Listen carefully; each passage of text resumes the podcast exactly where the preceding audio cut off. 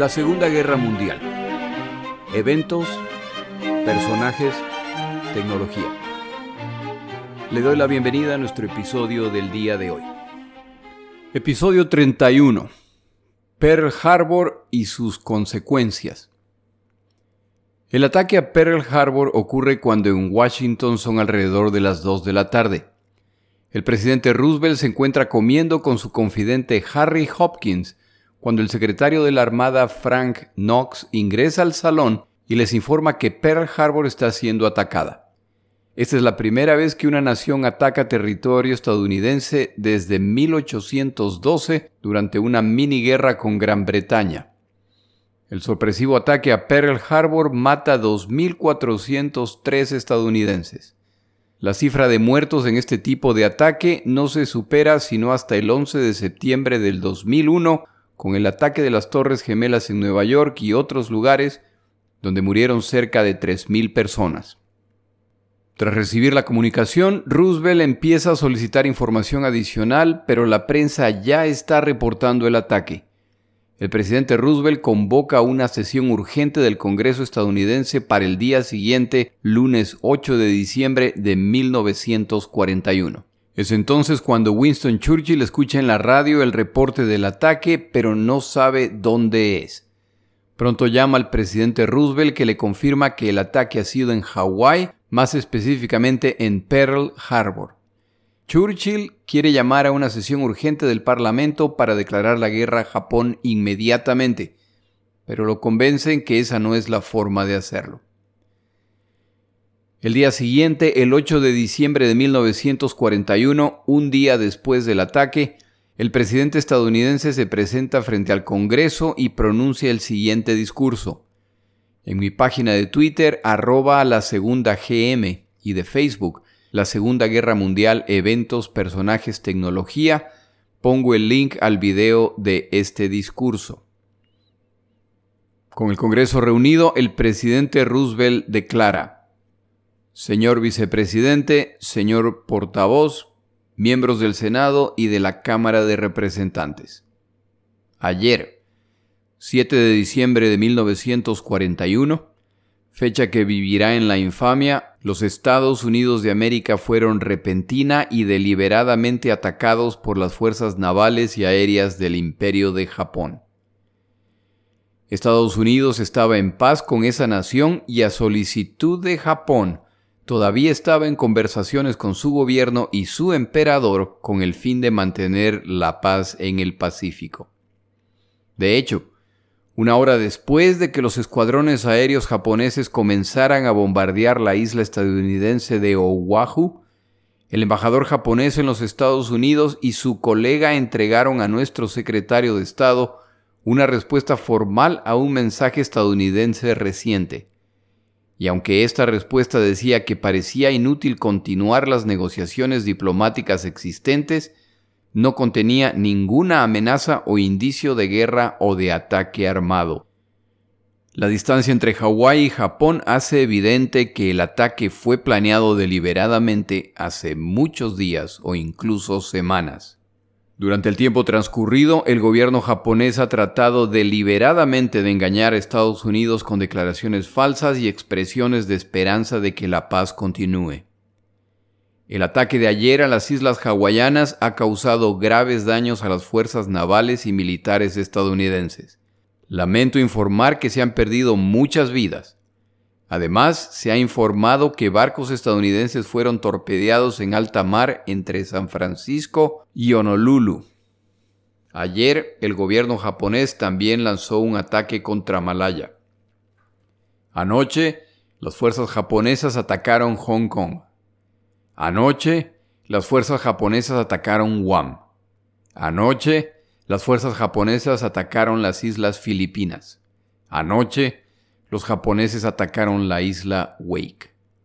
Y esta mañana, los japoneses atacaron la isla de Midway.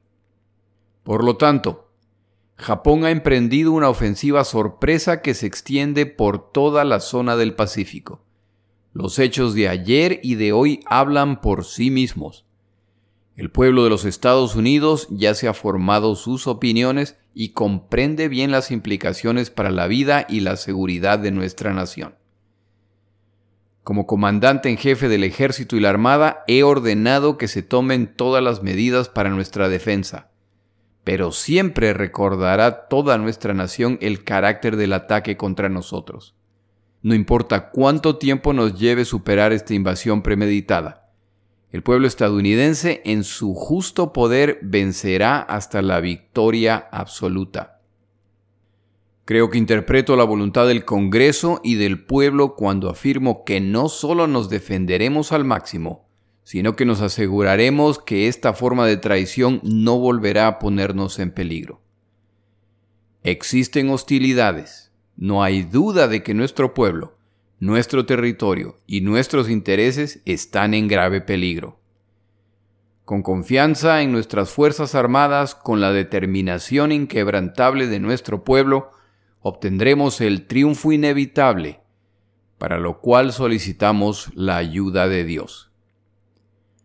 Le pido al Congreso que declare que desde el ataque cobarde y no provocado por Japón el domingo 7 de diciembre de 1941, ha existido un estado de guerra entre los Estados Unidos y el imperio japonés.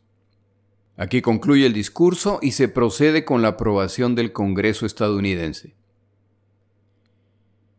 Al pasar la decisión al Senado, la declaración de guerra pasa por 82 votos contra cero. Durante la votación, el senador Arthur Vandenberg declara, A nuestro enemigo le advertimos, tú has desenvainado la espada y a través de ésta morirás. En el Congreso la votación pasa por 388 a 1 la única abstención a cargo de una congresista pacifista que tuvo que ser escoltada a riesgo de ser linchada por la multitud. A las 4 de la tarde, Roosevelt firma la declaración y telegrafía a Churchill lo siguiente. Hoy estamos todos en el mismo bote con usted y la gente del imperio. Esta es una embarcación que no puede y no será hundida. Los ataques a Pearl Harbor y a media docena de objetivos en el Pacífico Sur, muchos de los cuales eran territorios o islas ocupadas por Estados Unidos de América, terminan por fin el debate respecto a entrar o no a la guerra. Como he mencionado en múltiples ocasiones en episodios previos, los estadounidenses no estaban interesados en ingresar en esta guerra y su presidente procura que ese sea el caso. Con los eventos recientes, esta ya no es una posibilidad. Sin embargo, detrás de la apariencia de unidad frente al brutal y cobarde ataque, la realidad es que hay muchas dudas respecto a lo que ha pasado. El ataque ha sido un éxito no solamente por la audacia japonesa, sino también como resultado de la incompetencia y la complacencia estadounidense. Aliados del presidente Roosevelt y por supuesto sus rivales republicanos preguntan, ¿cómo es posible que nos hayan sorprendido de forma tan aparatosa? ¿Cómo es posible que parte significativa de la Armada haya sido destruida o seriamente dañada en un solo ataque? ¿Quién es responsable de tanta ineptitud? Hace apenas seis meses los soviéticos son sorprendidos por los alemanes a pesar de la multitud de señales que advertían de la inminencia de un ataque, y ahora son los estadounidenses los que se encuentran en la misma situación. Roosevelt el político anticipa que estas dudas no desaparecerán y presintiendo que el Congreso en su momento decidirá iniciar una investigación de este desastre, se anticipa y crea una comisión para investigar los detalles. Esta comisión investigará para determinar las falencias que hicieron posible el ataque. La primera pregunta que esta comisión podría hacerse es ¿por qué está la flota naval estadounidense en Hawái cuando su base histórica es la costa oeste de los Estados Unidos de América, específicamente San Diego.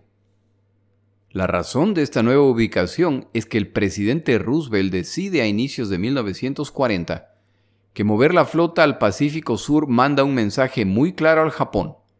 Los Estados Unidos de América están listos para entrar en acción en caso de problemas. Cuando Roosevelt propone este movimiento, el almirante James Richardson, comandante en jefe de las flotas del Pacífico y el Atlántico, expresa su oposición a esta decisión. Richardson protesta por este despliegue al presidente Franklin Roosevelt y a otros en Washington. Considera que bases avanzadas como Guam y Hawái son necesarias, pero no se habían hecho suficientes esfuerzos ni asignado los fondos necesarios para prepararlas para su uso en tiempos de guerra. Richardson también creía que las futuras batallas en el Pacífico involucrarían a los portaaviones y que se necesitarían más fuerzas de exploración para localizarlos. Richardson reconoce la vulnerabilidad de la flota en una posición tan expuesta y remota. La recomendación de Richardson, por lo tanto, es que la flota regrese a la costa oeste estadounidense, que se prepare a la flota y al puerto de Pearl Harbor y solo entonces se considere regresar a Pearl Harbor. Para colmo, en el tiempo que lleva la flota en Oahu, se han realizado múltiples maniobras de combate similando un ataque al puerto y casi invariablemente los ganadores son los atacantes.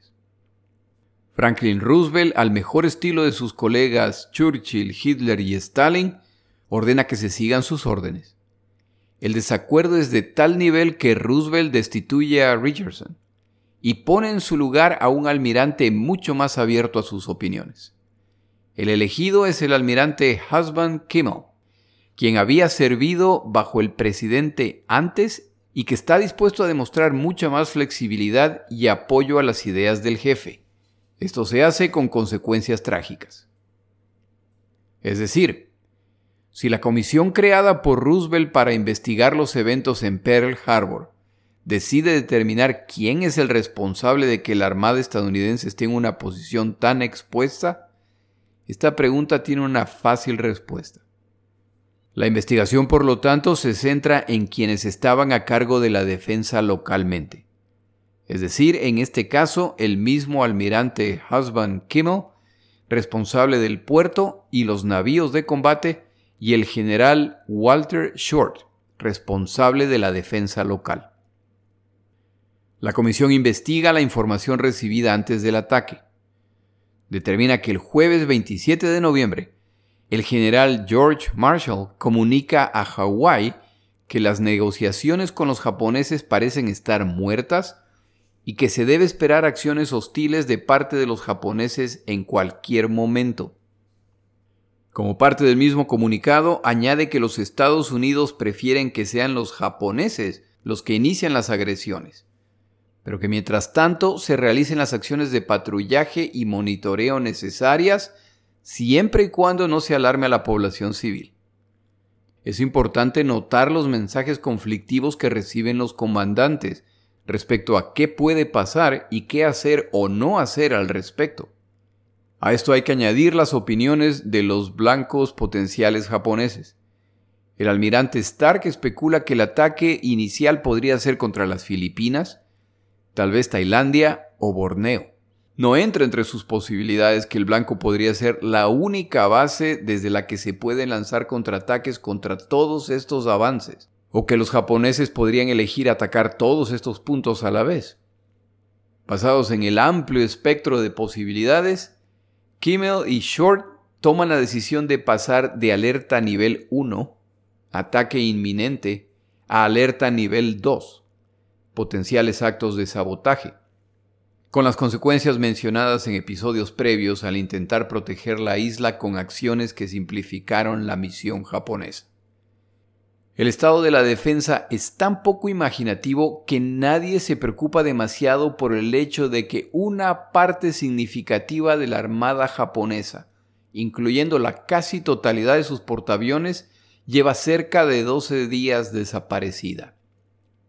El 3 de diciembre, Kimmel recibe comunicación del almirante Stark, que le avisa que se han decodificado mensajes entre Japón y las embajadas a nivel global para que empiecen a destruir documentos importantes, sus máquinas decodificadoras y sus manuales de decodificación.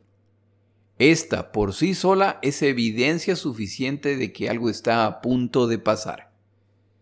Kimmel, por su lado, no tiene la gentileza de pasar esta información a su contraparte del ejército, el general Short, el cual compartía con Kimmel la responsabilidad de defender las islas.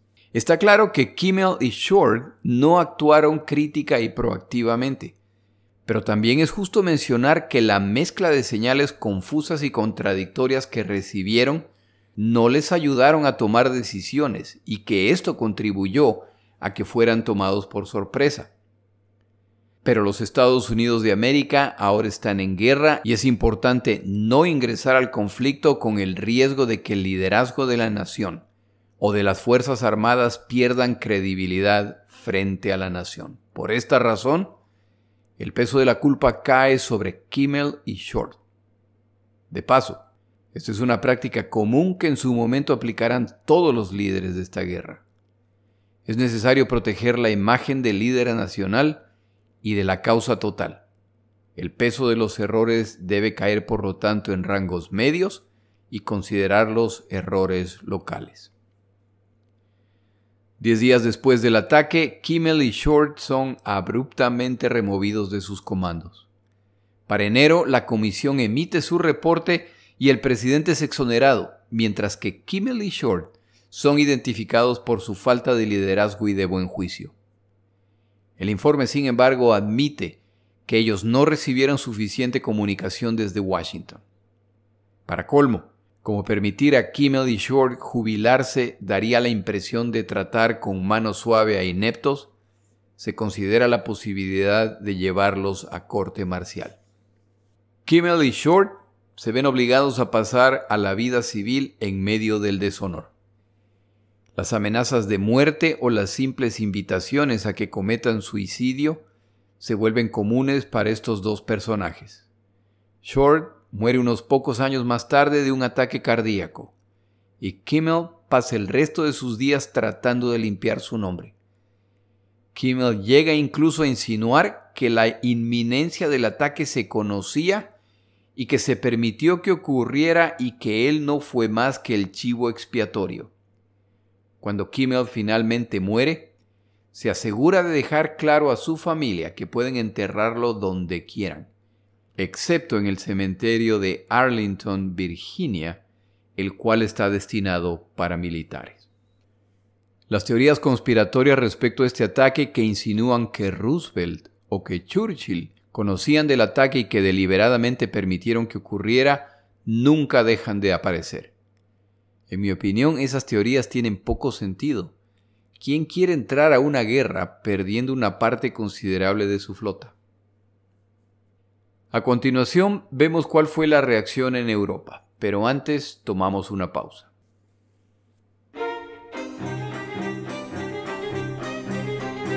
Palabras de Churchill. Como ya se ha mencionado múltiples veces en episodios anteriores, a Churchill le gustaba mucho el alcohol y no escondía este gusto. A continuación un par de frases respecto a este tema. En una ocasión declaraba, Cuando yo era joven, establecí la regla de nunca consumir bebidas fuertes antes del almuerzo, es decir, la comida del mediodía. En la actualidad, mi regla es nunca hacerlo antes del desayuno. Lo único que les puedo asegurar es que yo he sacado del alcohol más de lo que el alcohol me ha sacado a mí.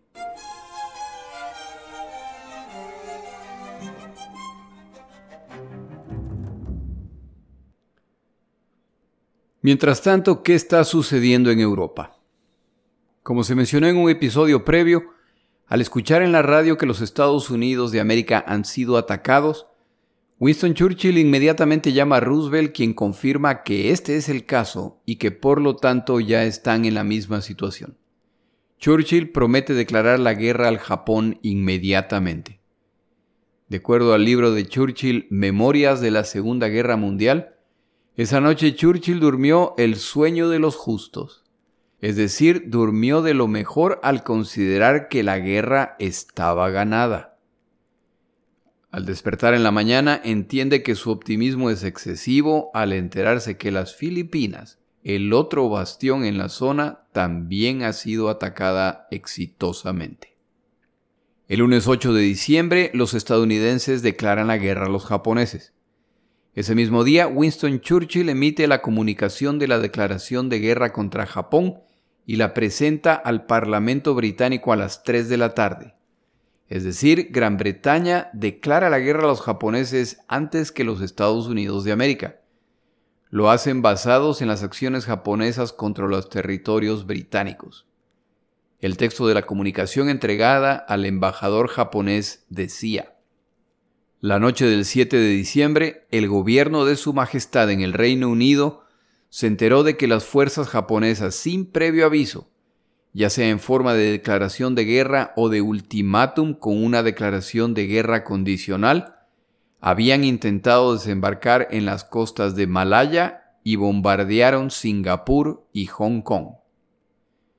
En vista de estos actos desenfrenados de agresión no provocada cometidos en flagrante violación al derecho internacional, y en particular al artículo primero del tercer convenio de la Haya relativo a la apertura de hostilidades, en el que son partes tanto Japón como el Reino Unido, el embajador de Su Majestad en Tokio ha recibido instrucciones de informar al gobierno imperial japonés en nombre del gobierno de Su Majestad en el Reino Unido que existe un estado de guerra entre nuestros dos países. Tengo el honor de ser, con gran consideración, su siervo obediente Winston Churchill. Churchill comentaba que a algunos no les gustó la comunicación al considerarla muy delicada. Al respecto, Churchill respondía, Cuando vas rumbo a matar a un hombre, no hace daños al menos mostrar algo de cortesía. Los estadounidenses declaran la guerra a Japón y Gran Bretaña declara la guerra a Japón en solidaridad. El siguiente paso es, por lo tanto, la declaración de guerra estadounidense a Alemania, en reciprocidad con Gran Bretaña. Churchill y los británicos esperan y esperan. Pero esta declaración de guerra ni se produce ni se producirá. Por unos cuantos días Churchill tiene que pensar en las implicaciones de esa falta de declaración de guerra, lo que resulta en dos guerras paralelas. Vienen al rescate entonces Alemania e Italia. En Alemania, de acuerdo a autores respetados, Hitler no tenía la menor idea de que este ataque se produciría. Esto me sorprende, pero simplemente confirma que la alianza Alemania-Italia-Japón, para el beneficio de todo ser civilizado, era disfuncional, lo que resultó en poca coordinación entre los participantes. Creo que vale la pena reflexionar respecto a posibilidades que nunca ocurrieron. ¿Qué pasaba si Hitler, al que ya he mencionado antes esto de los pactos se le daba muy mal, se reunía con el emperador Hirohito y acordaban que Japón se retire de China e Indochina, lo que elimina la tensión con los Estados Unidos de América? Con este tema pendiente controlado, los alemanes atacan a la Unión Soviética por el oeste y los japoneses por el este. Una vez derrotada la Unión Soviética, juntos derrotaban a China con lo que básicamente controlaban al planeta. Este potencial plan, por supuesto, tenía también sus problemas. El primero, la masiva área territorial soviética que había que conquistar, por lo que no había garantías de que este plan sería exitoso. Pero sobre todo, en mi opinión, a los japoneses tenía que darles muy mala espina el trato alemán a otros pueblos blancos. Si Hitler tenía la oportunidad ¿Trataría a los japoneses como iguales, como afirmaba públicamente llamándolos los arios de Asia? Se dice que la reacción de Hitler al enterarse con sorpresa del ataque fue de extrema felicidad por al menos dos razones. La primera es que el ingreso de Japón libera presión en el frente soviético, ya que los estadounidenses ahora tendrán que concentrarse en Asia. Esto mejora las posibilidades alemanes en este frente. La segunda razón es que en palabras de Hitler, de acuerdo al autor Jan Kershaw, ya no podemos perder la guerra. Tenemos ahora un aliado que no ha sido conquistado en 3.000 años. Después de esperar unos días, Hitler finalmente declara la guerra a los Estados Unidos de América. El jueves 11 de diciembre de 1941, el encargado de negocio estadounidense Leland Morris el diplomático estadounidense de más alto rango en Alemania, es convocado a la oficina del ministro de Exteriores donde Ribbentrop en persona lee a Morris la declaración formal. El texto de la declaración dice, el gobierno de los Estados Unidos, habiendo violado de la manera más flagrante y en medida cada vez mayor todas las reglas de neutralidad en favor de los adversarios de Alemania, y habiendo sido continuamente culpable de las provocaciones más severas hacia Alemania desde el estallido de la guerra europea, provocado por la declaración de guerra británica contra Alemania el 3 de septiembre de 1939, finalmente ha recurrido a actos de agresión militar abierta. El 11 de septiembre de 1941, el presidente de los Estados Unidos declaró públicamente que había ordenado a la Armada y la Fuerza Aérea estadounidense que dispararan a la vista de cualquier buque de guerra alemán. En su discurso del 27 de octubre de 1941, una vez más afirmó expresamente que esta orden estaba vigente. Actuando bajo esa orden, los buques de la Armada estadounidense, desde principios de septiembre de 1941, han atacado sistemáticamente a las fuerzas navales alemanas. Así, los destructores estadounidenses, como por ejemplo el Greer, el Kearney y el Reuben James, han abierto fuego contra los submarinos alemanes de acuerdo con el plan. El propio secretario de la Armada de los Estados Unidos, el señor Knox, confirmó que los destructores estadounidenses atacaron a los submarinos alemanes. Además, las fuerzas navales de los Estados Unidos, por orden de su gobierno y en contra del derecho internacional, han tratado y confiscado los buques alemanes mercantes en alta mar como barcos enemigos. Por lo tanto, el gobierno alemán establece los siguientes hechos. Aunque Alemania por su parte se ha adherido estrictamente a las reglas del derecho internacional en sus relaciones con los Estados Unidos durante todos los periodos de la presente guerra, el gobierno de los Estados Unidos desde las primeras violaciones de neutralidad ha procedido finalmente a abrir actos de guerra contra Alemania. El gobierno de los Estados Unidos ha creado virtualmente un estado de guerra. En consecuencia, el gobierno alemán interrumpe las relaciones diplomáticas con los Estados Unidos de América y declara que en estas circunstancias provocadas por el presidente Roosevelt, también Alemania, desde hoy, se considera en estado de guerra con los Estados Unidos de América. Firmado el 11 de diciembre de 1941 por el ministro de Exteriores Ribbentrop. Es importante notar un par de detalles en este documento. La guerra europea no la causa Alemania con su invasión de Polonia, la causa Gran Bretaña al declararle la guerra a Alemania. El segundo es que los incidentes mencionados ocurrieron hace tres o más meses, es decir, no son la causa de la declaración. Este mismo mensaje Hitler lo comunica al pueblo alemán, de hecho al mundo entero a través de un discurso de casi dos horas ante el Parlamento alemán. El mensaje es el de siempre. Alemania ha hecho lo que ha podido para mantener la paz. Ha sido injustamente atacada por los poderes occidentales infectados por el judaísmo global. Alemania no tiene por lo tanto más opción que defenderse y por lo tanto declara la guerra a los Estados Unidos de América. Múltiples fuentes consideran esta la peor decisión estratégica de Hitler durante la Segunda Guerra Mundial. La idea es que si Hitler no le declaraba la guerra a los Estados Unidos de América, sus opciones de ganar la guerra eran mucho más altas. No sé si Hitler tenía en realidad otras opciones. Lo que más le conviene a Alemania es una larga y brutal guerra entre los Estados Unidos y Japón.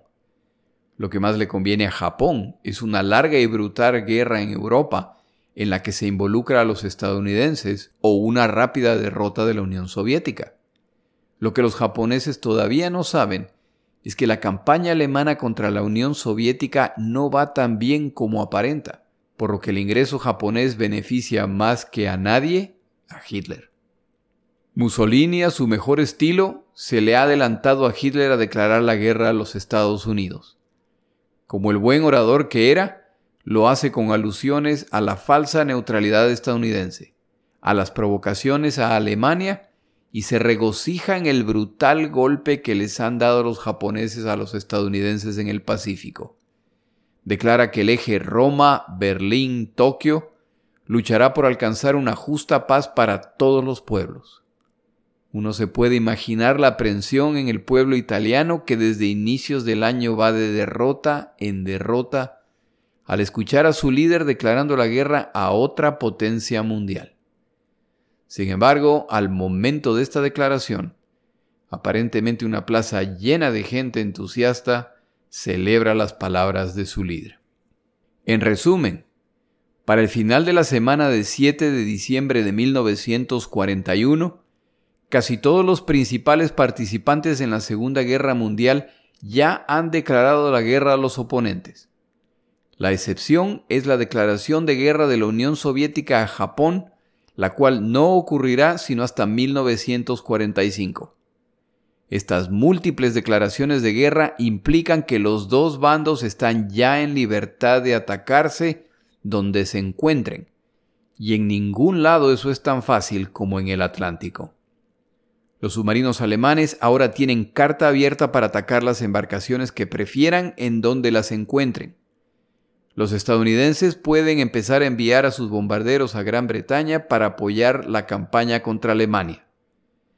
Y Roosevelt y Churchill ahora tienen libertad para reunirse abiertamente. Antes de finalizar el episodio, regresamos brevemente a Japón. Con los ataques del 7 de diciembre de 1941, Japón ha iniciado una campaña a dos frentes. Desde su invasión a China en 1937 ya se encuentran combatiendo ahí y se han encontrado con un problema similar al que enfrentan los alemanes en la Unión Soviética. Han invadido un país masivo que no se rinde, y la brutalidad japonesa no ha resultado en la capitulación china. Simplemente mantener el status quo en China requiere cantidades significativas de tropas que se necesitan en otros lados. Esto a la larga drenará los recursos japoneses necesarios ya no para avanzar, sino para defenderse. El complejo plan japonés abre múltiples frentes adicionales inmediatamente, pero los japoneses confían que pronto empezarán a capitular los atacados y el resultado final será la victoria. A Hirohito le pasa algo similar a lo que le pasó a Mussolini. Cuando abandonamos nuestro relato de la Operación Barbarroja en Europa, los alemanes estaban a pocos kilómetros de Moscú, pero también han llegado agotados y los soviéticos han contraatacado con fuerzas significativas. De hecho, uno de los principales planificadores alemanes ya le ha informado a Hitler que basado en las necesidades de equipo y suministros alemana, y en la creciente capacidad productiva soviética a la que se ha sumado la británica y estadounidense, ya no es posible ganar esta guerra. Esto sin embargo lo sabemos usted y yo porque estamos observando estos eventos décadas más tarde. Si estuviéramos en diciembre de 1941, lo que escucharíamos es que los alemanes ya están a las puertas de Moscú. Han llegado hasta ahí en menos de seis meses en que han tenido a los soviéticos en retirada. Todo sugiere que esta campaña está por decidirse. Los japoneses, por lo tanto, buscan beneficiarse de este hecho al asegurar sus conquistas antes del final de la guerra.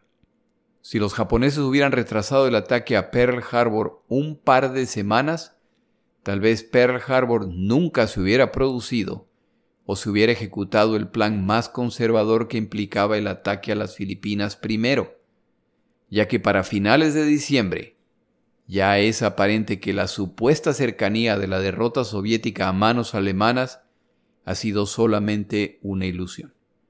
En nuestro siguiente episodio cubrimos los ataques adicionales ocurridos paralelamente con Pearl Harbor. Increíblemente, aproximadamente 10 horas después del ataque a Pearl Harbor, los japoneses atacan las Filipinas y vuelven a sorprender desprevenidos a los estadounidenses. Los japoneses arrancan su campaña con resonantes éxitos, no solamente contra los estadounidenses, sino contra los británicos. El camino hacia la conquista total del Pacífico Sur parece estar abierto.